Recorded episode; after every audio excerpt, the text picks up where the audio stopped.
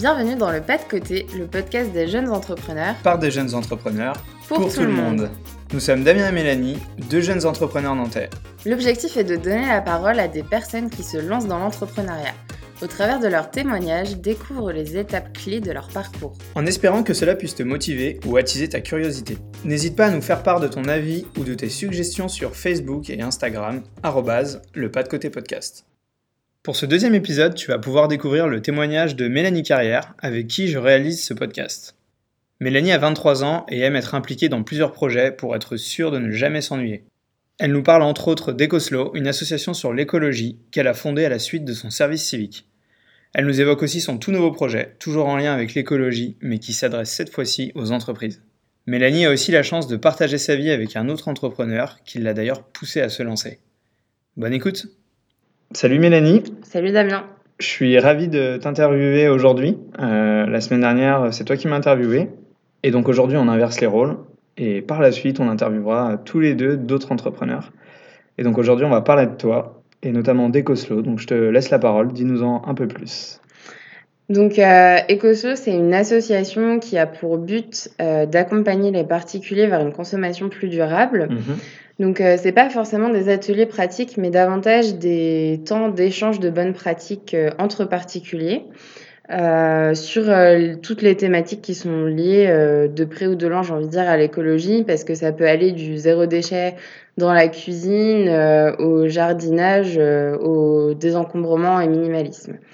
Donc en fait, l'idée, c'est vraiment de pouvoir réunir les gens qui, qui sont engagés, qui ont des valeurs communes et qui ont envie d'aller plus loin dans leur démarche, aussi pour leur montrer qu'ils ne sont pas euh, seuls euh, et qu'ils ont des personnes euh, sur qui compter quand ils ont un petit coup de mou, quand ils ne savent pas forcément comment s'y prendre. Mhm. Ok. Une des choses que j'ai trouvé très intéressante sur ton projet, c'est l'approche non culpabilisatrice de l'écologie souvent quand on est un, particulier, qu'on n'est pas forcément, euh, on se sent pas forcément concerné par l'écologie, euh, on, entend des discours très culpabilisateurs et c'est dur de passer à l'action. On a l'impression en fait que nos actes n'auront pas d'importance euh, vis-à-vis de la, de, majorité de la pollution. Et donc toi, tu prônes les petits pas et la mise en action simple avec des gestes du quotidien pour aller vers une démarche plus écologique. Et donc, c'est très intéressant. J'aimerais que tu nous en parles un peu plus.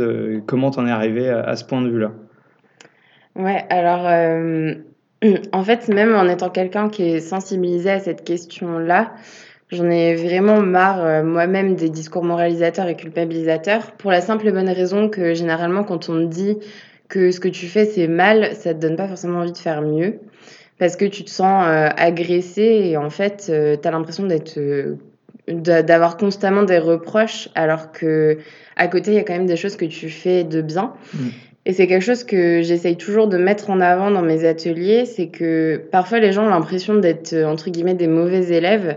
Et en fait, quand on part sur le positif et qu'on dit bah essayez de citer euh, des actions que vous faites, et bah ils se rendent compte qu'en fait euh, aller euh, au travail à vélo, ça fait partie des petites actions, que d'éteindre leur lumière, ça fait partie des petites mm. actions que euh, acheter, euh, même s'ils font pas tout en vrac, euh, c'est aussi une petite action.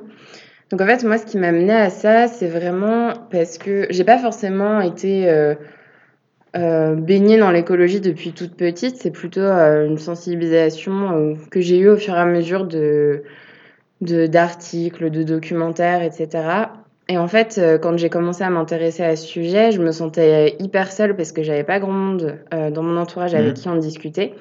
Et j'avais justement l'impression qu'il y avait une montagne de choses à faire et que de toute façon, mes actions, elles servent à rien euh, face justement à ceux qui polluent, les grosses entreprises, etc.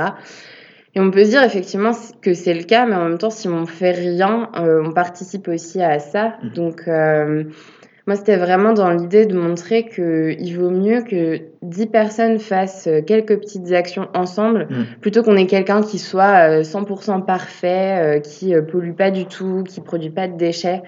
Ce qui peut être bien aussi, mais c'est aussi quelque chose de très radical. tout le monde n'est pas prêt à se retrouver comme Bea Johnson, qui est un peu l'initiatrice du zéro déchet, qui elle a un seul bocal sur une année de déchets. C'est hyper compliqué et un peu anxiogène de se fixer ça comme objectif tout de suite. Donc c'est un peu comme tout dans la vie, quand on veut se fixer une nouvelle habitude, quand on veut, quand on veut atteindre des objectifs, on est obligé de découper en toutes petites étapes. Bah là, c'est la même, la même idée. Ok, super. C'est une superbe approche. C'est vrai que c'est important d'avoir des, modèles comme Bea Johnson qui permettent de, poser des bases très importantes à l'écologie et aller vraiment à l'extrême pour servir de modèle. Mais c'est vrai que le commun des mortels n'est pas capable euh, de, de, faire tout ça et d'arriver à quelque chose de très extrême. Donc, euh, c'est. Ouais, je, je, pense, euh, je rebondis juste là-dessus, ouais. parce que je pense qu'on en est capable. Euh, c'est juste que on n'a pas forcément la volonté, et pour plein de raisons différentes, c'est que ça demande euh, une remise en question énorme mmh. sur sa façon de vivre et de consommer. Et et c'est pas toujours évident, mais après on pourrait aussi reprocher des choses à Bea Johnson que je trouve vraiment, euh, je suis vraiment admirative de ce qu'elle fait et euh, je pense que toutes les personnes qui s'intéressent au zéro déchet euh, sont passées par son livre et ses conférences, etc. Mais euh, elle va partout dans le monde pour donner des conférences, elle prend l'avion, enfin ça c'est aussi quelque chose qui pollue énormément. Mmh. Donc euh, voilà, personne n'est jamais parfait. C'est bien d'avoir un peu des, des, modèles, comme tu dis. Euh, mais voilà, ça demande quand même beaucoup de, de, remise en question et on est capable de le faire, mais c'est juste que c'est compliqué, on va dire. Et puis ça se fait euh, au fur et à mesure, et donc il faut commencer ouais. par des petits pas et pourquoi pas arriver à des comportements plus responsables à l'avenir. Complètement. Totalement. Pour revenir un petit peu, tu, tu parlais notamment de de l'écologie et de ta prise de conscience écologique qui n'est pas ancrée en toi depuis euh, ta naissance et que c'est des choses qui se sont faites au fur et à mesure depuis quelques années. Euh, J'aimerais revenir sur, de manière globale sur donc l'écologie, le projet que tu portes et aussi ta posture d'entrepreneur. Euh, Qu'est-ce qui, qui t'a amené à entreprendre et donc un peu bah, quel est ton parcours et qu quels ont été les, les éléments importants dans ta vie qui t'ont amené là où tu es aujourd'hui et qui mmh. te motivent tous les jours? Ok, euh, faut que je réfléchisse par où commencer. S'il y a un truc euh, qui me fait beaucoup rire quand j'y pense maintenant, euh, quand j'étais petite, euh, je pense peut-être en, en CE1 ou quelque chose comme ça, on avait eu toute une journée de sensibilisation au tri des déchets. Okay. Sauf que je me rappelle qu'à l'époque, dans mon immeuble, il n'y avait pas encore le tri, c'est arrivé un petit peu plus tard. Et du coup, je me souviens que cette journée, j'en avais vraiment mais rien à faire. Je trouvais ça nul, je trouvais ça inintéressant, je comprenais pas du tout les enjeux de pourquoi est-ce qu'il fallait euh, trier ces cartons mmh. dans une poubelle séparée alors que c'était tellement plus facile euh, de jeter euh, ma poubelle dans le vide ordure qui était juste dans la cage d'escalier. Enfin, et en fait, quand je repense à ça maintenant, je me dis que effectivement, c'est que j'avais pas, euh, j'avais pas en fait les outils, je pense, pour comprendre euh, les enjeux et vraiment comprendre pourquoi c'était important de, de trier ces déchets. Mmh. Donc ça, c'est une première chose, juste pour la petite anecdote. Euh, après, sur mon parcours, euh, depuis que je suis en cinquième, j'ai toujours voulu être traductrice littéraire. Euh, j'ai fait un bac L, j'ai fait une licence d'anglais euh, que j'ai terminée en 2017. Et en fait, quand je suis arrivée à la fac, je me suis rendu compte que euh, je voulais plus faire ça, non pas parce que j'aimais plus euh, les langues ou parce que j'aimais pas traduire, mais juste parce que ça me semblait trop cloisonné euh, dans le sens où où j'avais l'impression que j'allais pas réussir à faire ça toute ma vie parce que c'était une chose et en fait j'ai besoin de faire plein de choses mmh. différentes. Euh, il y a aussi la rencontre avec mon copain à cette époque-là qui a fait que je me suis intéressée à l'entrepreneuriat parce que lui euh, était déjà entrepreneur, il finissait son BTS et euh, il avait déjà imaginé un projet avec un ami sur lequel il bossait, il était vraiment dans cet esprit-là. Alors au début, j'étais vraiment en mode, euh, c'est quoi cette façon bizarre de voir la vie pro euh, Moi, je vois pas du tout ça comme ça. Et au final, à force d'en discuter avec lui, de d'échanger sur le sujet, bah, je me suis un peu prise au jeu et euh, je me suis intéressée à ça. Et en fait, c'est venu un peu en parallèle de mon intérêt pour l'écologie parce qu'en arrivant à la fac, j'ai eu mon premier appart. Et donc, en fait, en ayant ce premier appart, euh, j'ai commencé à m'intéresser à ma consommation, à ma production de déchets, euh, consommation d'énergie, etc. Donc, tout ça, ça arrivait un peu euh, en même temps. Et je me suis dit euh, qu'en fait, après ma licence, je voulais essayer ce projet, donc, euh, qui était les prémices en fait, de l'association. Euh, et je me suis lancée en service civique euh, par la suite pour tester ce projet sans prendre trop de risques parce que j'étais pas encore vraiment sûre de que j'allais aimer ça en fait, entreprendre. C'est ça Mmh. me faisait de l'œil un peu et j'avais une idée de projet et vraiment des valeurs que j'avais envie de défendre, mais c'est quelque chose de les avoir, c'est autre chose de d'avoir cette en posture, action, heu, ouais. entrepreneuriale, quoi. Du coup, Mélanie, on s'est rencontrés, via, heu, Pépite, donc heu, Pépite qui est une structure universitaire qui accompagne les étudiants entrepreneurs.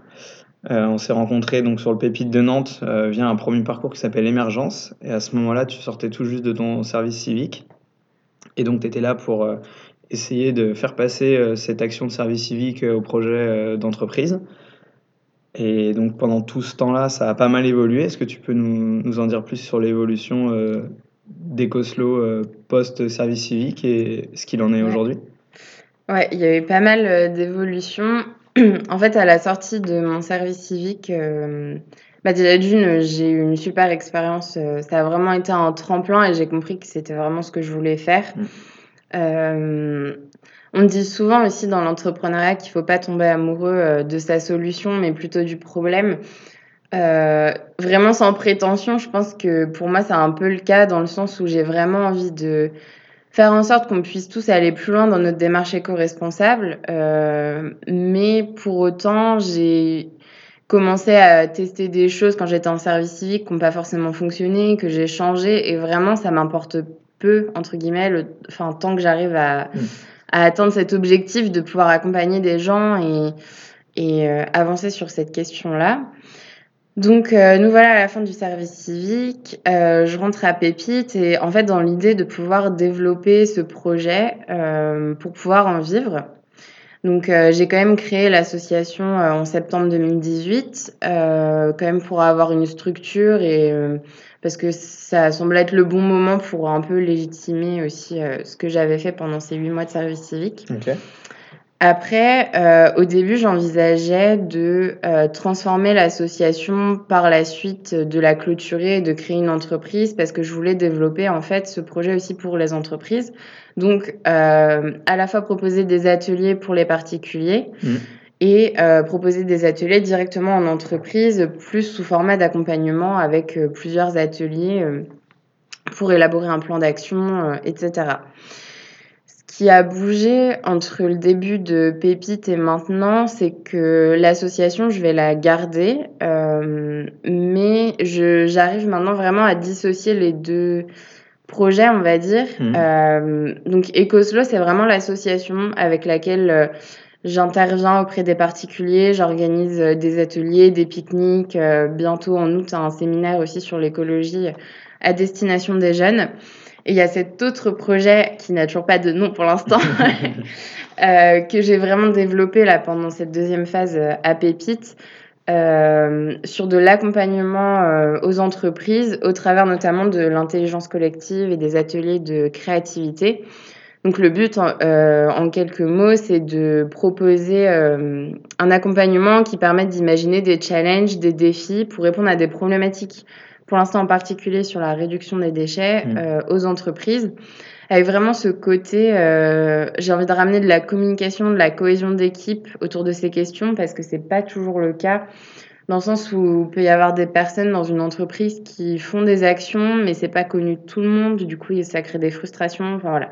Mmh. Il y a plein de problématiques beaucoup plus humaines en fait à traiter autour de ça et je veux aussi faire de l'écologie un sujet plus fun et qui soit ancré dans le quotidien et pas un truc un peu, heu, à part qu'on traite et qui qui est en fait une corvée parce que oui, il faut s'y atteler et heu, alors qu'en fait, c'est un sujet qui est hyper transver Mmh. transversal, pardon.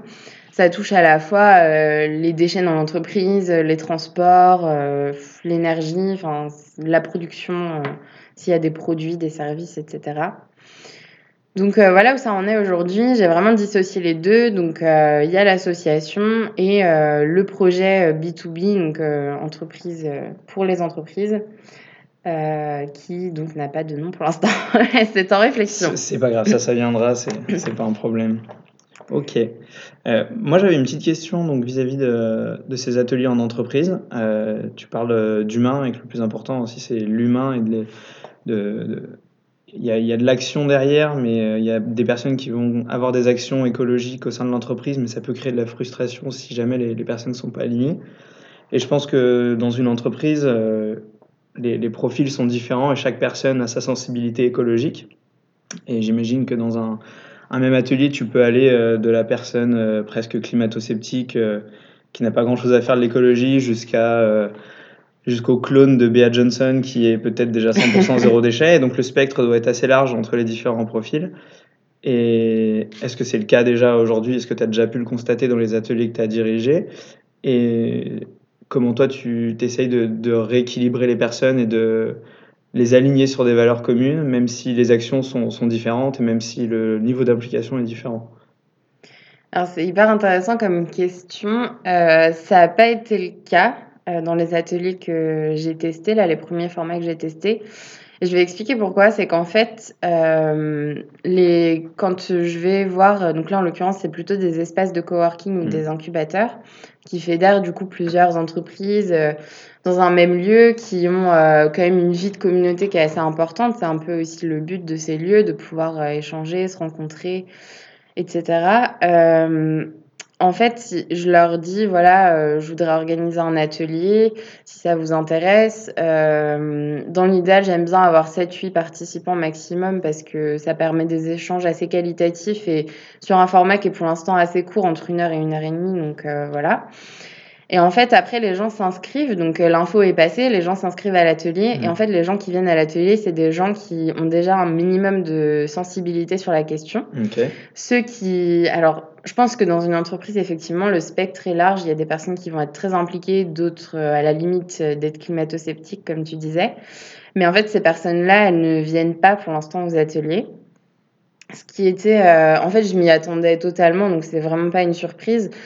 Euh, maintenant, en fait, ce que je trouve qui est important euh, et qui est intéressant aussi dans cette configuration, on va dire, c'est que les personnes qui viennent euh, à ces ateliers, donc à ce premier atelier en l'occurrence, elles vont, elles peuvent devenir ambassadrices de cette démarche. Mmh et c'est comme ça, en fait, que tu essaimes un peu j'ai pas envie de dire la bonne parole, mais la, la démarche et, oui, et les, personnes qui vont évangéliser ensuite dans l'entreprise, non, en quelque sorte. Ouais, oui, c'est tout à fait ça. Pour pérenniser les actions. Et... On peut pas s'attendre, sauf si on a un public captif et que vraiment euh, l'entreprise dit bah vous devez tous être là euh, mm. et c'est un temps obligatoire, euh, ce qui n'arrivera pas, je pense, mm. ou très peu.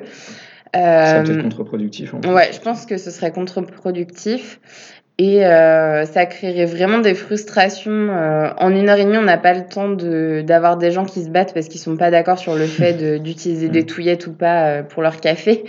Donc, au final, c'est mieux d'avoir ces personnes-là qui sont déjà sensibilisées. Tu fais un premier travail avec elles. Là, jusque-là, j'ai eu pas mal d'enthousiasme de la part de ces personnes mm. à la fin des ateliers, ce qui est plutôt prometteur. Euh, je sens qu'elles ont envie d'aller plus loin. Euh, du coup, l'idée, ça va être de travailler avec elles pour pouvoir imaginer des challenges ou des plans d'action qui puissent euh, toucher les personnes justement qui ne sont pas venues aux ateliers et qui impliquent davantage que les 7-8 personnes qui seront venues. Ok. Voilà, je ne sais pas si ça répond à ta question. Ouais, si, si, si, totalement. Bah, je pense que c'est comme ça, en évangélisant un petit peu et en permettant à des personnes de, de diffuser euh, la bonne parole au sein de l'entreprise que tu pourras mm. peut-être à terme, via ton action, toucher du coup les, les climato-sceptiques et les, les personnes qui sont un peu moins sensibles. Quoi. Il y a un autre aspect que je vois dans tes ateliers, en fait, donc euh, en plus du côté euh, mise en action écologique qui est le, point fort, pour certaines entreprises, je pense que ça peut être intéressant de, de, rajouter cette brique team building et de permettre autour de l'écologie de rassembler des, personnes autour d'un autour d'une problématique commune et de les faire avancer et donc de créer de la cohésion dans les équipes. Et donc, comme tu le disais, aujourd'hui, bon, les personnes qui viennent à ces ateliers, ils s'y inscrivent, donc ils sont proactifs dans la démarche de venir et donc normalement un minimum concernés. Donc, effectivement, pour l'instant, tu, tu éloignes les climato-sceptiques. Mais demain, des entreprises qui prendront tes ateliers pour quelque chose vraiment de team building et de vitrines écologiques euh, vont peut-être imposer à leurs euh, employés euh, de venir. Comme tu dis, effectivement, ça peut être un peu contre-productif. mais donc, est-ce que tu vas essayer de t'en prémunir et de vraiment rester dans une démarche où tu dis aux entreprises, je veux que personne soit forcé à venir? Ou est-ce que si des entreprises viennent vers toi en disant, ben, on veut que tous nos employés viennent parce qu'on veut que ce soit un moment d'échange que tous les employés vont vivre, est-ce que tu l'accepteras, quitte à du coup avoir des, des clones de Donald Trump dans, dans tes ateliers Alors, heu, oui, j'accepterais, heu, parce qu'il y a pas de raison, heu enfin, c'est aussi un peu un challenge de sortir Mmh. de sa zone de confort parce que enfin voilà, prêcher des convaincus, c'est facile. Mmh. Hem, même si on leur demande d'aller plus loin et que là, ça rajoute une petite difficulté. Après, vouloir sensibiliser des personnes qui sont vraiment pas intéressées, c'est autre chose. Mmh. Donc, heu, oui, j'accepterais parce que j'essaye vraiment de tourner mes ateliers, la c'est vraiment dans la même idée que quand j'ai commencé les ateliers avec les particuliers. C'est toujours, heu, valoriser le positif, et réfléchir à à des problématiques de manière un peu fun. Mmh. Donc, heu, par exemple, heu, là, dans mes ateliers, ça va être, heu, au lieu de se dire, heu: «Ah bah, quels déchets on pourrait éviter, heu, dans la structure?» bah, on commence par, lister la manière de produire le plus de déchets possible Mmh. et en fait, c'est tout bête, mais ça, ça fait rire les gens parce qu'ils se disent, «Ah ouais, bah, vas-y, on va mettre le paquet, on prend un café dans un gobelet, on utilise, du sucre en sachet, une touillette et puis, on le jette pas au recyclage». Enfin voilà, ça donne des situations un peu, un peu rigolotes comme ça et hem, je pense que ça après c'est à tester, mais je pense que ça mettrait déjà plus à l'aise, des personnes qui Mmh. sont pas très, heu, engagées sur la question. Mais, je j'avoue que je je sais pas vraiment comment ça se passerait si j'avais vraiment des personnes qui étaient contre et qui en plus étaient contraintes de venir. Mmh. Heu, c'est pour ça que déjà d'une là, je teste des formats et c'est aussi, hem, je veux pas forcément que l'aspect écologie, ce soit, hem, le truc, heu, hyper voyant, mais plus l'aspect humain et cohésion d'équipe via le prisme de l'écologie. Mmh. On on en profite pour parler de ce sujet-là et d'essayer d'avancer, mais vraiment en se disant: «Bah, c'est un moment à partager tous ensemble, où on va pouvoir échanger et heu, en toute bienveillance», heu, même si on utilise ce mot partout, mais c'est important. Ouais, non, non, mais quand il est pertinent, faut l'utiliser, Ouais, mais voilà. OK. Donc, heu, je pense que, enfin, ce serait bête de refuser d'avoir des gens qui sont pas intéressés parce que tu plantes toujours une graine après, elle germe ou pas, Mmh. Au moins, toi, tu l'auras plantée, tu auras essayé et C'est ça. tu auras auras fait ta part du du boulot, ouais. Peut-être que la 1re fois, je sortirais de l'atelier en pleurant parce que je me serais fait, heu, complètement, heu, critiquer ou je sais pas, heu, j'aurais pris peur à cause de quelqu'un qui qui sera pas content, mais, heu, je pense que ça devrait bien se passer. ouais, après je pense que tu as l'inconscient collectif qui est de plus en plus dans ton sens et Oui. Il y a mis à part, heu, comme je le disais tout à l'heure en rigolant, des personnalités comme Donald Trump qui disent, qui qui ont une une vision à l'encontre de l'écologie, N'en qu'ils arrivent a qu'ils arrivent à prôner et à à dire sur la place publique. Je pense qu'il y en a de de moins en moins et je pense que même ceux Mmh. qui sont très peu engagés, heu, écologiquement aujourd'hui, c'est pas des choses dont ils sont fiers et dont ils vont, heu, dont ils vont parler ouvertement, quoi, donc, peut-être Ouais. qu'au pire, tu auras juste des gens qui seront un peu indifférents, mais, heu, tu auras peut-être pas trop de personnes qui diront que l'écologie, c'est un non-sens, quoi. Je Mmh. enfin, je pense pas. Non, je pense pas non plus et hem, je me permets de rebondir aussi parce que c'est quelque chose que j'ai remarqué dans les quelques ateliers que j'ai testés. Heu, il y a une espèce de j'irais pas jusqu'à dire honte, mais d'inconfort à se retrouver, à parler de ce sujet-là quand on a envie d'aller plus loin, mais qu'on sait qu'on enfin, qu'on pense qu'on fait Mmh. déjà pas grand-chose Mmh. et c'est des situations que j'ai vécues dans mes ateliers où les gens, heu, je leur demande un peu de se présenter au début pour que je puisse visualiser un peu qui j'ai dans la salle et heu, les gens commencent à par dire, heu: «Bah, c'est un sujet qui m'intéresse, mais heu, je suis un peu, heu, un mauvais élève ou une mauvaise élève» et tout de suite, ils se descendent avant même qu'on ait Mmh. commencé quoi que ce soit. Donc en fait, tu sens que même des personnes qui qui sont un peu intéressées par la question, heu, se dévalorisent elles-mêmes et c'est pour ça qu'au final, je commence en essayant de valoriser le positif et et au final, ces personnes-là arrivent toujours à trouver des actions, positives qu'elles font. Mmh. Donc c'est aussi ça l'intérêt et je pense que des personnes qui sont encore un peu moins intéressées vont quand même se sentir un peu inconfortables d'être Mmh. avec des gens qui Qui sont sont plus en intéressés. action, ouais. Mmh. Bah, là, tu récupères un peu les pots cassés des discours moralisateurs et culpabilisateurs qui disent: «Faut faire ça, Ouais. ça, ça, ça, ça». Alors qu'on fait tous, heu, enfin, on fait tous, non, j'ai pas envie de généraliser, mais je pense qu'il y a beaucoup de personnes, en tout cas, qui font des gestes du quotidien sans s'en rendre compte, heu.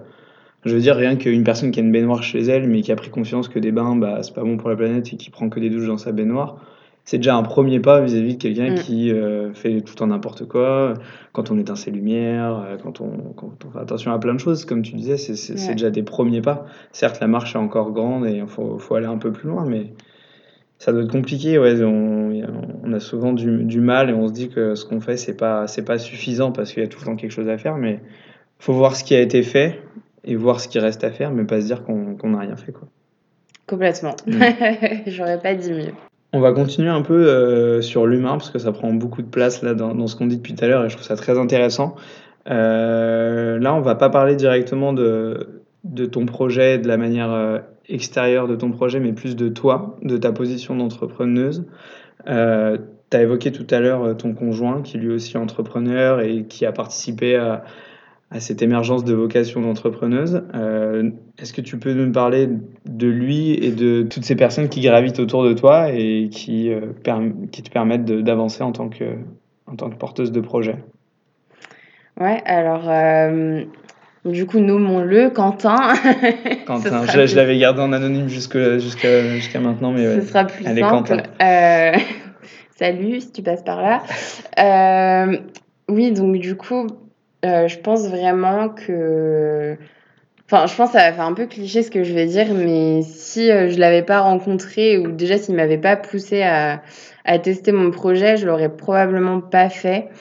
Euh, pour la simple et bonne raison, enfin non, c'est pas une bonne raison, mais c'est simple, euh, c'est que je manque vraiment beaucoup de confiance en moi euh, sur plein de sujets différents. Et en fait, c'est lui qui m'a traîné au premier apéro étudiant entrepreneur quand on habitait encore à Angers. Et c'est là que je me suis dit, ah ouais, peut-être que ça va m'intéresser finalement.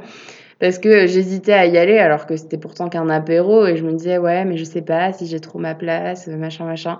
Voilà c'est vraiment euh, des excuses un peu euh, bêtes. euh, Enfin quand j'y pense rétrospectivement c'est pas c'était pas du tout logique.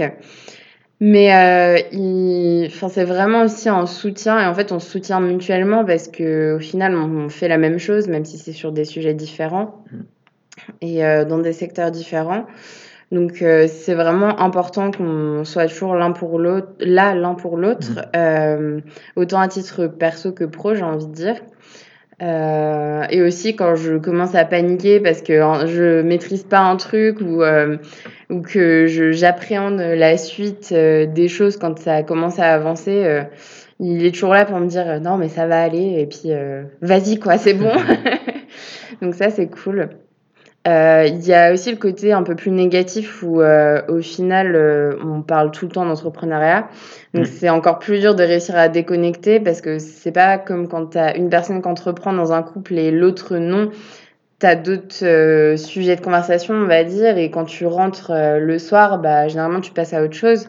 Sauf que on est tellement passionné par ce qu'on fait et de parler même du projet de, de l'autre qu'au final on, on est tout le temps dans cet échange. euh, Enfin, je veux dire, hier, on était au Futuroscope et pendant euh, 10 minutes, on s'est posé en train de boire un verre et au final, on est en train de parler de son projet. Donc, euh, Ouais, quand on est entrepreneur, c'est vrai qu'on est animé par son projet, on en parle tout le temps. Donc, quand, euh, quand dans le couple, on, on est tous les deux entrepreneurs, moi, du coup, je vis aussi la même chose, mais avec les rôles un peu inversés. C'est moi qui étais d'abord entrepreneur et mm, je l'ai motivé, elle, à, à pousser son projet. Et tu l'évoquais rapidement, mais c'est vrai que c'est important de se soutenir euh, au sein du couple, encore plus quand on est entrepreneur. Mais du coup, quand il y a une seule personne qui est entrepreneur dans le couple, ça peut en intéresser certains. Est-ce que tu penses que ça peut être compliqué, même si du coup, c'est pas une situation que toi tu vis, mais quel, peut être ton avis? Est-ce que toi, tu penses que tu arriverais à continuer d'entreprendre si euh, ton conjoint n'était pas entrepreneur? Et bah, c'est un truc auquel j'ai pensé il n'y a pas si longtemps que ça, en fait. Euh, et si je repense au début de notre relation, euh, du coup, moi, j'étais encore à la fac, lui, il était encore en BTS, mais il entreprenait déjà en parallèle. Et ben, ça a créé déjà un peu des frictions parce que, enfin, il avait des horaires. euh, bon, après, c'est pas forcément des choses euh, qui sont à généraliser, mais je veux Mm. dire euh, des horaires qui étaient différents euh, des miens. Euh, justement, il avait ce côté où il parlait tout le temps de son projet et même si ça m'intéressait au début, j'étais un peu parce que j'avais cette vision autre du, du monde professionnel qui est pas forcément mal, Mm. mais qui était juste pas alignée avec la sienne. Mm. Et depuis qu'au final on s'est tous les deux lancés, je trouve que c'est beaucoup plus simple et après, je, je vais jamais dire jamais, mais euh, je pense que ce serait compliqué. Enfin, pour moi, je pense que c'est compliqué d'avoir euh, une personne qui entreprend dans le couple et pas l'autre. Tout dépend euh, de. En fait, des compromis que tu peux faire, toi, en mm. tant qu'entrepreneur, et ton ou ta conjointe qui ne l'est pas, et de l'ouverture d'esprit que chacun a aussi pour accepter les différences, en fait, de rythme, mm. de vie professionnelle, de parce que quand tu entreprends, et surtout quand tu es seul au début, euh, ou même quand tu restes seul, tu as 10 milliards de choses à penser, 10 hmm. milliards de tâches différentes à réaliser. Et euh, honnêtement, je pense que ce serait compliqué. Hmm. Mais c'est un avis très personnel, mais euh, moi je, le partage aussi. Je trouve que c'est aussi ce que notre relation a d'unique, entre guillemets, c'est que bah voilà, on partage une passion commune et hmm. ça ça nous anime et ça nous pousse toujours vers le haut, l'un et l'autre. Euh, si maintenant en face j'avais quelqu'un qui entreprenait pas, euh, je pense que ça dépendrait vraiment de la personnalité de la personne. Ouais, je pense qu'il faut être aligné, même si la personne n'entreprend pas en face, il faut, être aligné sur les besoins de chacun. Mm. Et pas que dans un sens, hein, dans les deux d'ailleurs, mais c'est vrai que quand on est entrepreneur, ben, on peut avoir tendance à, faire des compromis et des sacrifices euh, vis-à-vis de ses loisirs, de sa vie perso, pour euh, donner un peu plus de place et de plus de chance au projet. Et si la personne qui partage notre vie, elle n'est pas en accord là-dessus, euh, c'est compliqué. Alors que c'est vrai quand elle est entrepreneur ou entrepreneuse, cette personne, eh bien c'est plus facile ouais, de, mm. de, comprendre les compromis. Quoi. Donc, euh, puis on est moteur, comme tu dis, on est moteur l'un pour l'autre. Puis quand tu n'as pas commencé en même temps, euh, Quentin, il a vécu des choses que moi j'ai commencé à vivre qu'il n'y a pas mm. longtemps, donc il a aussi de bons conseils. il y a un rôle de euh, mentor un peu aussi. Ouais, c'est ça. Et, euh, et c'est pareil, comme on a des chemins qui sont quand même différents dans l'entrepreneuriat, parce que c'est pas un mm. chemin unique, bah moi je vois des choses où j'acquiers des compétences, enfin sur lesquelles je peux partager non, cette phrase ne voulait rien dire, mais sur, les, sur lesquels je peux échanger euh, avec lui et euh, vice-versa. Enfin voilà, je trouve qu'on se nourrit aussi l'un l'autre des expériences de chacun et euh, c'est ce qui est hyper riche. Mm. et du coup, je termine sur. Parce qu'il n'y a pas que Quentin qui gravite autour de moi, bien évidemment. J'allais revenir là-dessus, t'inquiète pas, mais je, je, te laisse en parler. Je voulais pas oublier les autres. Pour moi, déjà, euh, toute la communauté euh, d'entrepreneurs que j'ai rencontrés, notamment quand j'étais encore à Angers, euh, et que j'aime vraiment beaucoup, les personnes avec qui j'ai pu travailler, par exemple, sur l'organisation de Startup Weekend ou que j'ai pu rencontrer lors d'apéro, avec qui j'ai échangé. Ces personnes, elles sont vraiment importantes pour moi parce que elle me donne envie de, aussi de me surpasser un peu quand je mm. les vois elles-mêmes entreprendre dans leurs projets. Donc, euh, c'est une communauté qui est hyper important, importante. Et, euh, et du coup, j'ai retrouvé un peu la même chose euh, à Nantes aussi en, déménageant, mm. avec Pépite notamment. non, mais c'est vrai, il faut le dire. Ça permet de rencontrer des personnes qui sont qui sont hyper euh, importantes, euh, pas forcément que dans l'entrepreneuriat, mais aussi parce que tu crées des amitiés, mmh. des affinités qui font que euh, bah, ça rend le truc tout de suite un peu plus sympa. et puis bien évidemment, j'ai ma famille qui, au début, quand j'ai dit que j'allais arrêter mes études et que j'allais me lancer dans un projet, n'ont pas trop compris ce que j'allais faire et pourquoi je faisais ça surtout. Euh, parce que j'ai toujours été la bonne élève et que euh, j'ai l'impression que le monde entier s'attendait à ce que je fasse euh, bac plus 12. et voilà. ma soeur me faisait toujours la blague qu'elle voulait que je devienne chirurgienne du cerveau. donc bon bah voilà, maintenant c'est trop tard, donc elle rabat ses espoirs sur sa fille, mais je suis pas sûre qu'elle se dirige vers du scientifique, donc bon, tant pis. mais Pour la prochaine génération. C'est ça mais qui, euh, du coup, maintenant a, vraiment compris que j'allais continuer là-dedans mm. et qui me soutient vraiment. Et même euh, mes parents qui maintenant réussissent à se projeter enfin à, à se projeter dans ma vie professionnelle alors qu'avant mm. ils savaient pas forcément où est-ce que ça allait mener mais qui là commencent à, à parler justement de quand j'aurai mes premiers clients ou des mm. choses comme ça donc, euh, et je pense que c'est normal parce qu'on évolue du coup dans des secteurs différents. Euh, j'ai pas euh, d'entrepreneurs dans ma famille, mm. donc euh, c'était pas forcément quelque chose d'hyper connu. Donc je pense que dans un premier temps, si ça m'effrayait déjà moi un peu, forcément, bah, mon entourage euh, devait se poser des questions sur euh, ce que j'allais devenir mm. et si j'allais survivre ou j'en sais rien. Mais euh, au final, maintenant, c'est vraiment un soutien hyper important. Enfin, je, j'en parle facilement maintenant avec mes parents. Enfin voilà, mes frères et mm. sœurs, c'est pareil, je suis assez proche et euh, on discute souvent, euh, enfin, on en discute de manière normale, quoi. Mm. Donc, euh, c'est aussi important de pouvoir parler de ce qu'on fait avec ses proches. Donc, c'est aussi un soutien moral, mm. que l'aspect entrepreneuriat. Et, ouais. Totalement. Ouais. J'en profite, moi, je pense que c'est très important quand on entreprend, surtout quand on est au tout début. Euh, qu'on peut avoir des, des, barrières qui se lèvent et des personnes dans notre entourage qui nous disent de ne pas se lancer. Il euh, faut pouvoir les écouter, il faut aussi pouvoir se lancer.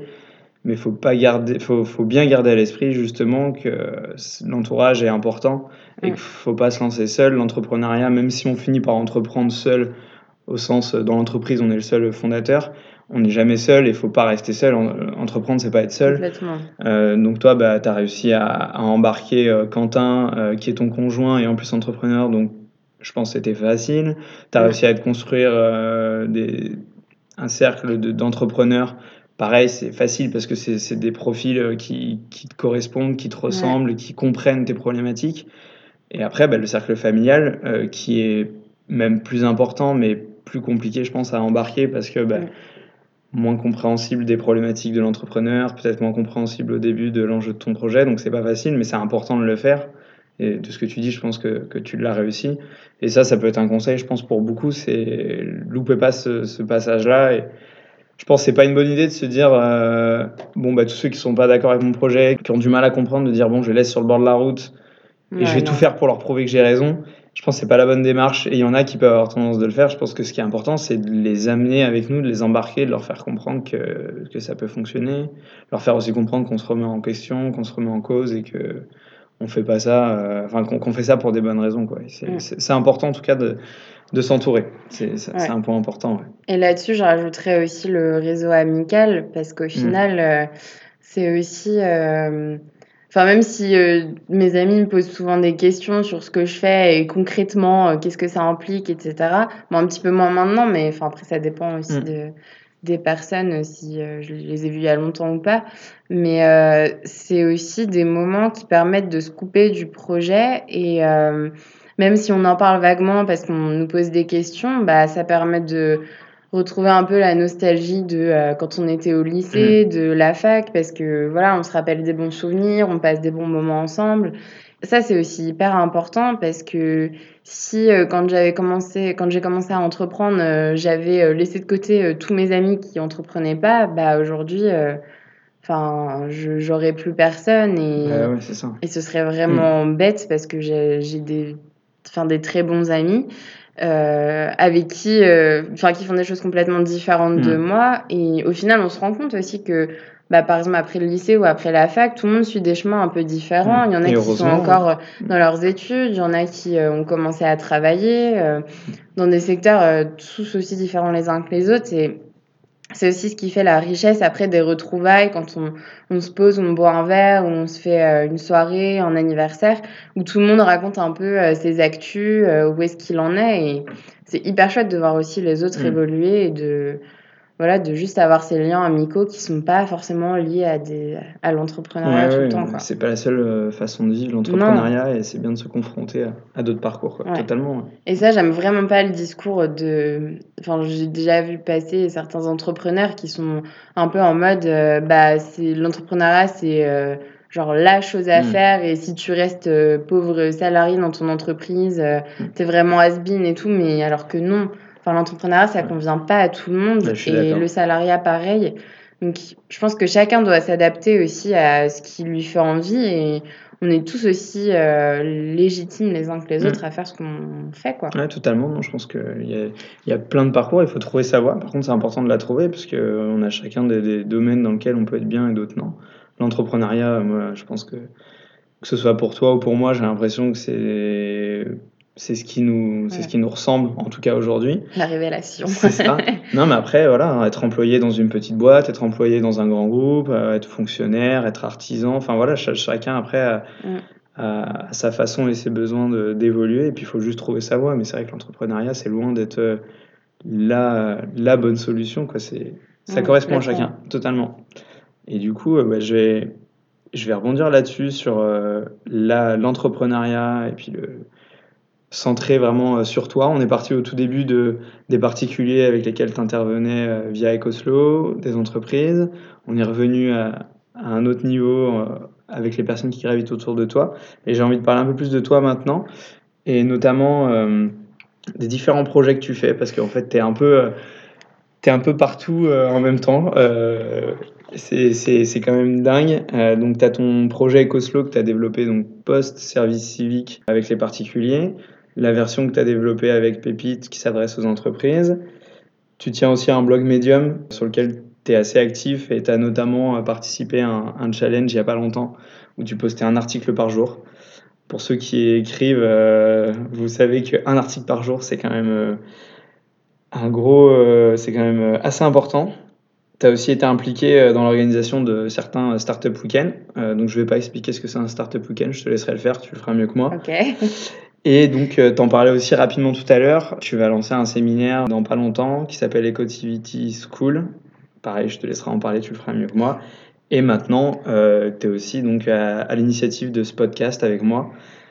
Donc ça fait beaucoup de projets. c'est super, c'est intéressant. Mais donc, euh, qu'est-ce qui te motive à, lancer tous ces projets? C'est quoi un peu les critères? Pourquoi tu, tu, fais ces projets? Comment tu les sélectionnes? Qu'est-ce qui t'anime dans tous ces projets? Et surtout comment tu fais pour t'organiser quoi, pour, pouvoir faire tout ça Ouais, alors je commencerai par dire que je ne le conseille à personne. Euh, et je rajouterai même aussi que je fais partie de l'association entrepreneuse euh, à Angers. Il y en a tellement que j'en loupe. c'est ça. Comment est-ce que je fais? Bah, C'est une très bonne question. Je suis vraiment pas optimale au niveau de l'organisation. Hmm. Mais c'est-à-dire que tous les projets ne prennent pas le même temps aussi. En l'occurrence, euh, si je pense par exemple au Startup Weekend, ça a été euh, quatre mois et demi euh, de travail entre du coup février et mai mmh. pour la préparation de l'édition de mai. là, excuse-moi, tu peux nous expliquer rapidement oui, c'était un, un Startup Weekend. Donc, euh, en fait, un Startup Weekend, c'est euh, 54 heures pour monter un projet de startup euh, mm. qui soit viable. Donc, ça commence euh, le vendredi soir. des gens présentent leur projet, donc pitchent leur projet. Et ensuite, des équipes se forment. Et pendant un week-end, aussi, ils ont euh, des outils sur euh, comment en fait monter un projet, mais du coup c'est en version express mm. avec euh, tout ce qui est modèle économique, les business model Canva, comment pitcher son projet, etc. Et à la fin du week-end, les équipes présentent leur projet de start-up devant un jury. Du coup, les projets sont ensuite classés par le jury, il y a des prix, etc. Donc euh, c'est plutôt euh, sympa, euh, bonne ambiance. Mhm. Il y a aussi des coachs et des mentors tout le week-end qui sont là pour épauler les équipes sur des sujets spécifiques. ça peut être le graphisme, l'aspect financier, enfin voilà, il y a vraiment de tout. Donc c'est des week-ends qui sont hyper intenses. J'ai commencé en étant participante, ensuite j'ai été bénévole et du coup maintenant j'ai rejoint l'orga à Angers. Et c'est vraiment quelque chose de voir en fait comment ça s'organise de A à Z vraiment quand tu es dans, dans les mains dans le cambouis, mm. quoi, et quand tu profites pas juste, en fait. Tu es dans les coulisses et tu vois un peu tout ce qui se passe. Donc voilà, il y a ça, c'est 4 euh, mois et demi. Là, ça va reprendre euh, en août, début septembre pour euh, l'édition de novembre. Mm-hmm. Donc voilà, il y a ça. Après tous les autres projets, en fait, entrepreneuse par exemple, j'écris des articles de temps en temps, mais c'est pas non plus toutes les semaines. Mm. Donc voilà, j'essaye de, de m'organiser en avance pour euh, me dire bah à tel moment, je sais que je vais avoir un article, je sais que je dois interviewer telle personne, etc. Mm. Donc ça, généralement, ça roule plutôt bien. Après, sur le challenge des 30 jours avec un article, il faut savoir qu'au final, euh, Je pense que j'ai fait à peu près un jour sur deux. Ce qui est déjà énorme. Ouais, mais parce qu'au début, euh, j'ai effectivement tenu le rythme. Et en fait, après, il y a plein de choses qui sont arrivées. Mon mois de juin était hyper euh, chargé. Mm. Euh, ce qui fait que sur la fin, j'ai j'ai loupé deux jours, trois jours. Et puis, j'ai arrêté, je pense, une semaine mm. avant la fin. Donc bon, ça avait quand même 15-16 articles, alors que à l'époque où j'avais un blog, enfin que j'avais vraiment créé toute pièce, j'étais jamais régulière sur un article par semaine, donc, euh, déjà je, suis, plutôt quand même euh, contente. Euh, c'est un bon challenge. Mm. Pour aussi, justement, cette question de régularité, j'ai eu des super bons retours, ça m'a permis de gagner en visibilité. Donc, en termes de communication, c'est top. Et au niveau des sujets traités aussi, j'ai senti que ça avait vachement intéressé bah, les personnes qui me suivent sur LinkedIn, sur Twitter, etc. Euh, maintenant, j'aimerais bien partir sur euh, un article par semaine, euh, mais voilà, je me suis pas mise dedans. En fait, je pense que sur tous ces sujets-là, et même dans l'entrepreneuriat en général, sur les autres projets, c'est vraiment une question de d'organisation, mais dans le mm. sens de bien programmer en fait ce que tu veux faire. Parce que si, typiquement pour les articles, j'ai pas vraiment planifié de temps pour les écrire, donc forcément, bah, je vais pas le faire parce qu'il y a toujours façon quelque, chose, à faire. Chose à faire donc euh, l'important, enfin si je devais donner un conseil, c'est quelque chose que j'ai aussi appris au fur et à mesure et qui est efficace quand j'arrive à l'appliquer, c'est mm. vraiment de programmer et de planifier en fait. Ce que ce soit écrire des articles ou même pour la communication ou euh, quand on doit organiser des ateliers, c'est pareil, il faut prévoir du temps pour les préparer, mm. un temps avant euh, l'atelier, il faut pas arriver pile poil à l'heure, euh, un temps après pour débriefer, enfin voilà. Et se mettre une deadline, une deadline à chaque fois sur tout et que tout soit, tout soit programmé. C'est ça, mais des deadlines qui soient réalistes aussi, parce qu'au début j'avais tendance à me dire euh, aujourd'hui je vais faire ça, ça, ça. Maintenant, généralement, je suis contente si j'arrive à faire deux gros trucs dans la journée, parce que au début, je me mettais vachement la pression pour remplir des to-do list absolument énormes.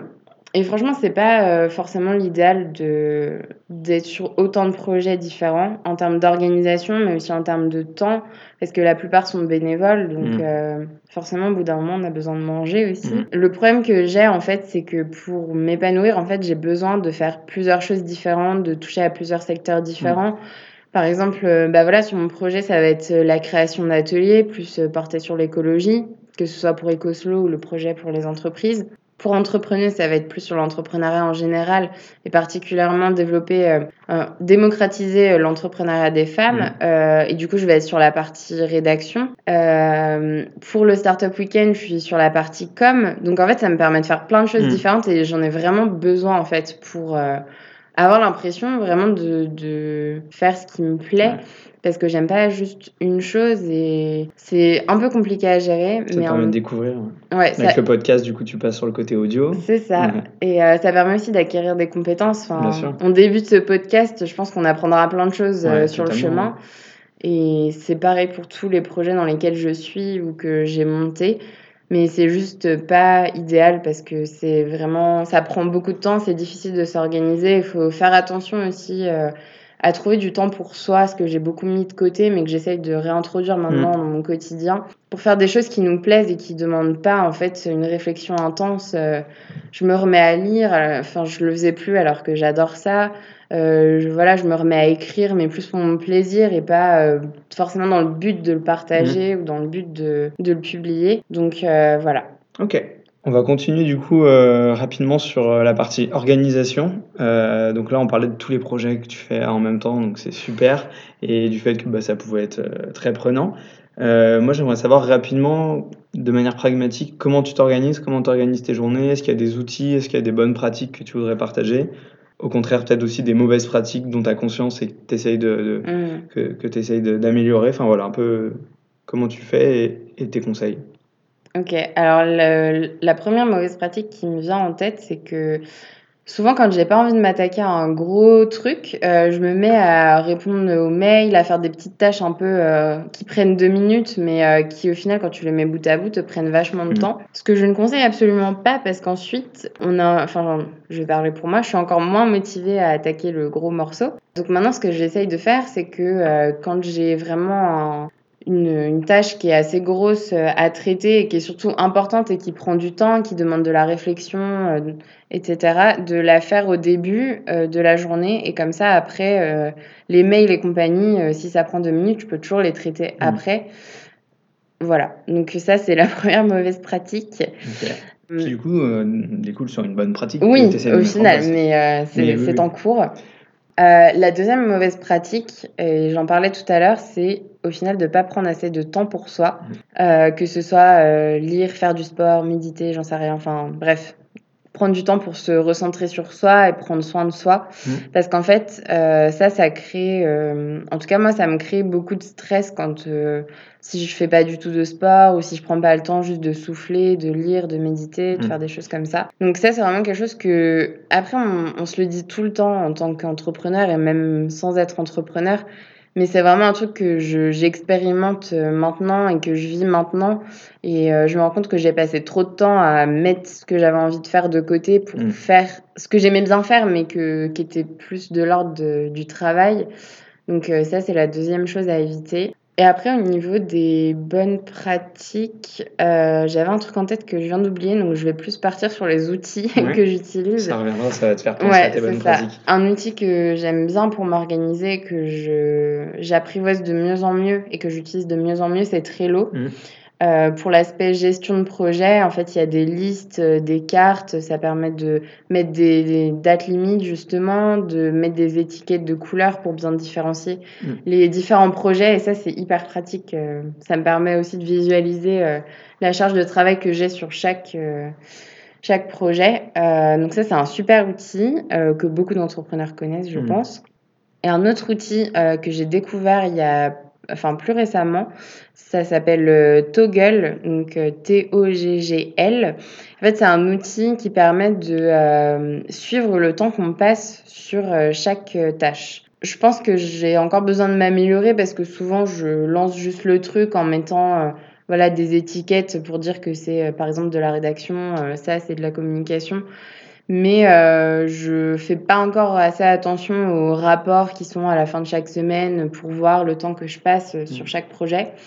Mais je trouve que c'est pas mal pour utiliser aussi la méthode euh, Pomodoro qui consiste en fait à faire des sessions de 25 minutes de travail, mais vraiment euh, en étant euh, focus sur euh, une tâche et mm. ensuite, euh, je crois c'est 5 minutes de pause, 25 minutes de travail. C'est 4 cycles de 25 minutes avec des pauses de 5 et puis après une grosse pause de 20 minutes ou mm. il y a quelque chose comme ça.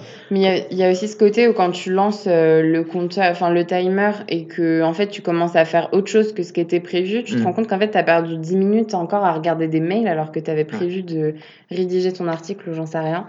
Donc ça c'est un super outil. Et après, j'utilise énormément euh, l'agenda euh, Google mm. parce que c'est pratique aussi pour mettre des plages horaires, pour voir tous mes rendez-vous. Euh, ce qui m'amène à la bonne pratique que j'avais oublié tout à l'heure, c'est de tout noter. Moi, je je peux pas garder des choses en tête parce que sinon je vais y penser tout le temps, donc ça mm. va être une source de stress. Et si jamais euh, j'y pense pas, bah du coup j'oublie et après je risque de louper des rendez-vous ou des choses hyper importantes à faire. Donc en fait quand j'ai un truc qui me vient en tête, comme j'ai toujours mon téléphone à portée de main ou au pire euh, un bout de papier ou mon agenda papier ou quoi que ce soit, je le note soit sur euh, Google Agenda si je sais que je vais le caler à tel endroit, soit sur Trello et après je l'organiserai. Mmh. Mais au moins ça me sort de la tête et j'ai pas besoin d'y repenser jusqu'au moment où je retourne le matin sur mon Trello ou la veille au soir et je me dis, OK, demain, j'aurai ça, ça, ça à faire. Et euh, ça permet de s'organiser beaucoup plus efficacement. Je sais qu'il y a certaines personnes qui arrivent à tout garder dans leur tête. Moi, c'est n'est mm. pas euh, mon cas. J'ai besoin vraiment de tout, tout, tout noter. Euh, sur l'agenda, on peut aussi mettre des rappels, genre aller chercher son colis ou j'en sais rien. Ça marche à la fois pour le travail et pour le, la vie mm. perso. Donc, euh. Je pense que c'est une bonne pratique même pour ceux qui ont des grosses capacités cognitives à pouvoir tout gérer en même temps. Je pense que plus, plus on externalise et plus on, on formalise, bah, il y a des choses qui sortent euh, de l'esprit et qui n'ont pas à y rester. Quoi. Enfin, comme tu dis, aller chercher un mm. colis, une fois que tu y as pensé, tu t'organises pour aller le chercher à tel moment et tu le notes. Et ça sert à rien que toutes les 10 minutes tu te rappelles Ah oui, mon colis. Ah oui, mon colis. Ah oui, mon colis. non, mais voilà, c'est une charge mentale énorme. Et même ceux qui ont, des, même ceux qui ont plus tendance à, à, se souvenir, je pense que c'est une bonne pratique euh, pour, pour beaucoup de monde. Moi, j'ai eu du mal à le mettre en place et maintenant, c'est ce que je fais. Quoi. Dès que j'ai des choses qui me viennent en tête, mmh. je les formalise.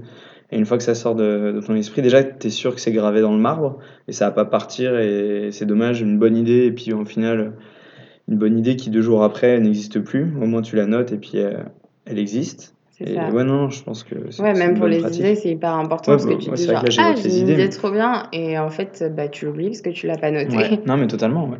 Non, pour s'organiser, c'est important. Donc voilà pour euh, mes petits euh, tips. pour les, les, petits tips, et puis je pense que quand on est entrepreneur, on...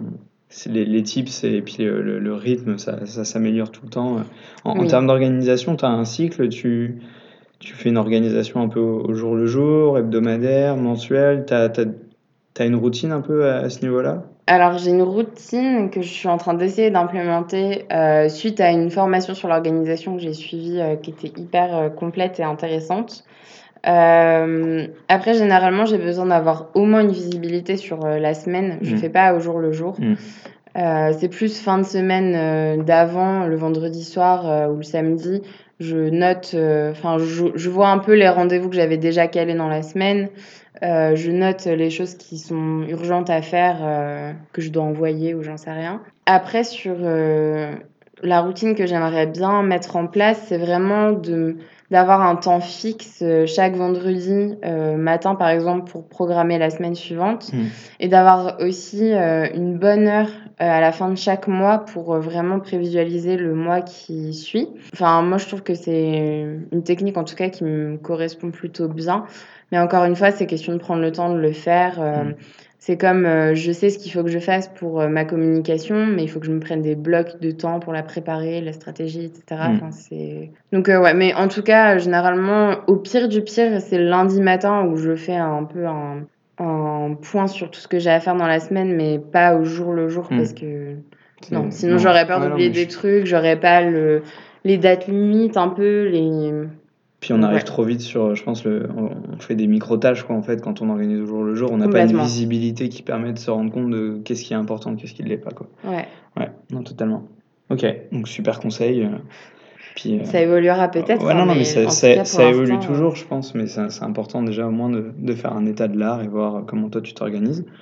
Ok, et donc, sans reprendre le tous les projets de manière globale, mais juste en parlant de le projet que tu as développé avec euh, Pépite, euh, qui s'adresse aux entreprises, qui a priori, et tu me corriges si je me trompe, est quand même euh, le projet qui va te prendre le plus de temps et qui est le projet qui est censé te faire vivre, que tu vas développer en tant qu'entreprise. Mm-hmm. Qu'est-ce que tu vois pour ce projet-là? C'est quoi un peu l'évolution? Si jamais malheureusement ce projet vient à, se terminer, c'est quoi un peu les alternatives pour toi? Enfin, voilà.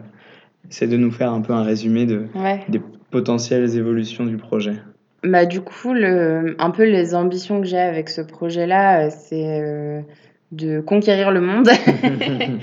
non, plus sérieusement, euh, j'aimerais en fait à terme pouvoir organiser des ateliers ou des séminaires inter-entreprises mhm. pour pouvoir toucher, parce que le but c'est de toucher toujours plus de personnes.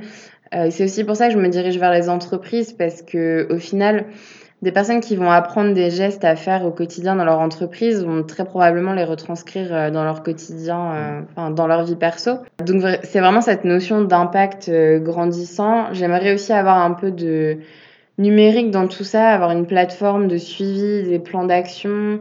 J'ai des petites idées sur de la mise en place de, de badges un peu ou de choses comme ça pour rendre le tout encore plus ludique et plus facile d'accès parce que pour l'instant, j'envoie des mini plans d'action sur Excel, mais bon, c'est le début. Hein. Donc ça, c'est un peu les ambitions euh, pour le projet, sachant que j'aimerais beaucoup euh, m'associer aussi parce que euh, être toute seule, c'est pas forcément évident, même si pour animer les ateliers en soi, j'ai pas forcément besoin d'autres personnes, mmh. mais ne serait-ce que pour faire un site internet, une plateforme, enfin, j'ai des bases, je peux le faire, mais ça va me prendre un temps fou. Voilà, ou même ne serait-ce que pour avoir euh, un associé, euh, pour pouvoir euh, échanger des idées, voilà, avoir une direction commune, mm. mais avoir quand même des idées qui abondent un peu des deux côtés. Donc voilà, il y a ces deux choses-là. Et sur le plan B, si jamais le projet ne fonctionne pas, Euh, j'aimerais bien travailler dans la com, euh, donc euh, réseaux sociaux, rédaction. Mmh. J'ai pas de choses précises euh, en tête, mais euh, en parallèle, je fais déjà un peu de rédaction en freelance. Donc, euh, je pense que vraiment, si euh, ça marche pas, soit je, soit j'essaierai de trouver euh, une solution qui soit plus apte, parce que qui soit plus pertinente, pardon. Un pivot, quoi, en fait. hein. Ouais, voilà, parce qu'au final, la problématique, euh, c'est indéniable, elle est là, et ça, je le sais, et enfin, peu de personnes me disent le contraire, de Mm. toute façon.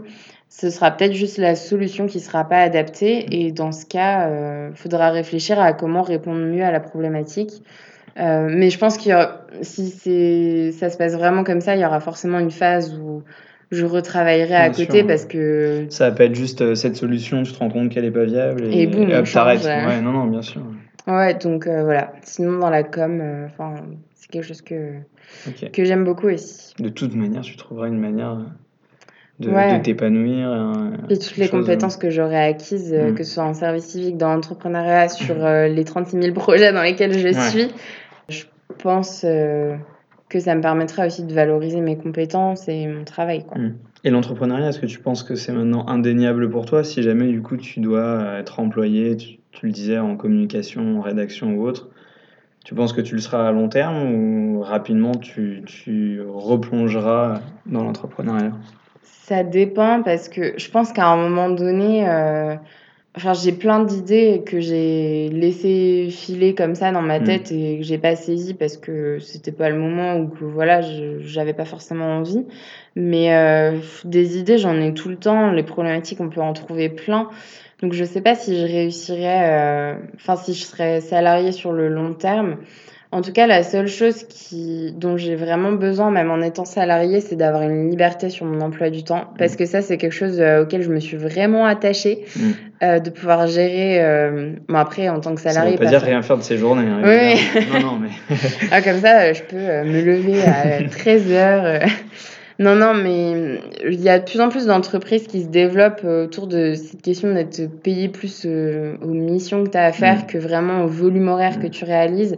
Et moi, je sais que c'est quelque chose euh, qui me conviendrait beaucoup plus que... euh, Des horaires de bureau. Ouais, fixe. et c'est d'ailleurs quelque chose qui m'angoisse un peu euh, quand euh, je vois un peu les finances baisser, c'est de Mm. devoir aller retravailler en intérim sur des boulots des- avec des horaires hyper fixes. Vraiment, c'est, je trouve ça hyper angoissant en fait parce que j'ai besoin de cette liberté, euh, voilà, d'organiser mon emploi du temps comme je veux. Après, pas forcément de A à Z, mais d'avoir au moins des, de la flexibilité là-dessus, quoi. Quitte à faire des jours de télétravail, des choses comme ça. qui Oui, permettent, voilà. Pourquoi pas d'être Mm. plus flexible. Et euh, je suis tombée sur un article il n'y a pas très longtemps euh, qui disait qu'en fait, euh, les jeunes maintenant qui se lancent en freelance, c'est parce que ils sont pas, ils restent ados et qui sont pas assez, enfin, c'était pas mature le terme, mais qui sont pas prêts à rentrer dans la vraie vie Ouais. active. Et ça m'a fait beaucoup rire parce qu'en fait, c'est juste que on essaye, euh, je pense, notre génération essaye de trouver du sens dans ce qu'elle fait et aussi pouvoir allier euh, bien-être, euh, Mhm. bonheur au travail, Totalement. cohésion avec, euh, avec Une liberté euh, individuelle, ouais, voilà. re- repenser les modèles de travail. Quoi. Mais donc l'article a été écrit par quelqu'un qui pense que les modèles actuels euh, oui, ne doivent pas ça. bouger et sont les. les- Mais c'était euh, un peu un, un article de. Il y avait une interview et euh, le journaliste posait une question à la personne. Mais vous ne pensez pas qu'en fait, les jeunes, ils font ça parce que ça? Et le mec qui répondait Ah oui, oui. Donc, enfin, c'était pas très intéressant. Ouais. Le, la justification derrière et les arguments tenaient pas trop euh, Mm. la route. Mais ça, voilà, je rebondis là-dessus parce que ça m'a fait rire parce que je sais que moi, j'ai besoin de ça. Mm. Et c'est pas parce que j'ai pas envie de rentrer dans la vie active, au contraire. Et puis t'es pas la seule, il y en a de plus euh, en plus. Oui, oui, complètement. Mm. Mais c'est juste que non, du 9h-17h, euh, ça veut pas dire que je le fais jamais, mais ça Mm. veut dire que je veux pas être contrainte à le faire. ouais. C'est surtout ça. Voilà. Ok, top. Non, mais c'est compréhensible.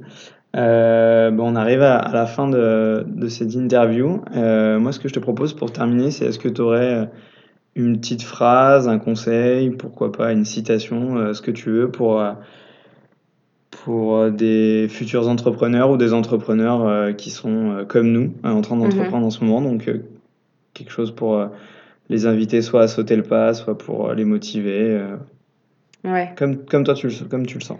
Ok. J'ai pas de citations comme ça qui me viennent en tête, mais par contre, euh, Je pense qu'un des trucs que j'aime le plus, autant que je le déteste dans l'entrepreneuriat, c'est de sortir de ma zone de confort. Je déteste ça parce que, bah, évidemment, c'est hyper inconfortable de le faire.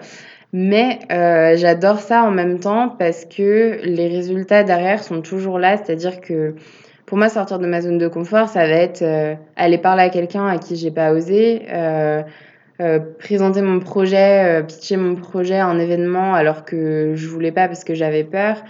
Parce qu'en fait, au final, je le fais, j'ai super peur, je me dis, mais allez, vas-y, fais-le quand même. Et je le fais, et au final, derrière, bah, j'ai des super bons mmh. retours. Enfin, ça m'est jamais, je pense que ça m'est quasiment jamais arrivé de sortir de ma zone de confort et qu'on me dise ah, c'est trop nul, pourquoi tu fais ça? Donc, euh, je pense que si j'avais un conseil à donner, c'est de faire ça. Pas tout le temps, parce que sinon, ça veut dire que toutes les journées sont inconfortables et, et on se sent mal. Mais euh, quand il y a un truc sur lequel on doute et sur lequel euh, on se dit ah, mais non, je suis pas trop sûre, machin, machin. Comme ce premier apéro étudiant entrepreneur. Mmh quand j'étais à la fac, et eh ben, faut y aller, quoi. Hmm. Et t'avises après, et puis voilà, quoi. Je pense que c'est ce qu'il faut faire, et c'est une des choses qui est les plus intéressantes, c'est de toujours se challenger, quoi. Super conseil. Allez-y. Ben super, merci, euh, merci beaucoup Mélanie. Et de toute façon, on se retrouve très vite euh, ensemble, mais du même côté du micro cette fois, pour euh, interviewer et puis avoir des retours d'expérience d'autres entrepreneurs. Depuis que nous avons enregistré le podcast, Mélanie a trouvé un nom pour son projet. Il s'appellera désormais POCO. P-O-K-O. Tu peux déjà retrouver le projet sur sa page Facebook. Elle est d'ailleurs en recherche d'associés sur la partie suivi des entreprises et création de contenu. Elle souhaite aussi passer le flambeau de l'association Ecoslo. Contacte-la si tu es intéressé. Tu peux aussi retrouver Mélanie sur LinkedIn, le lien est dans la description. A bientôt et à la semaine prochaine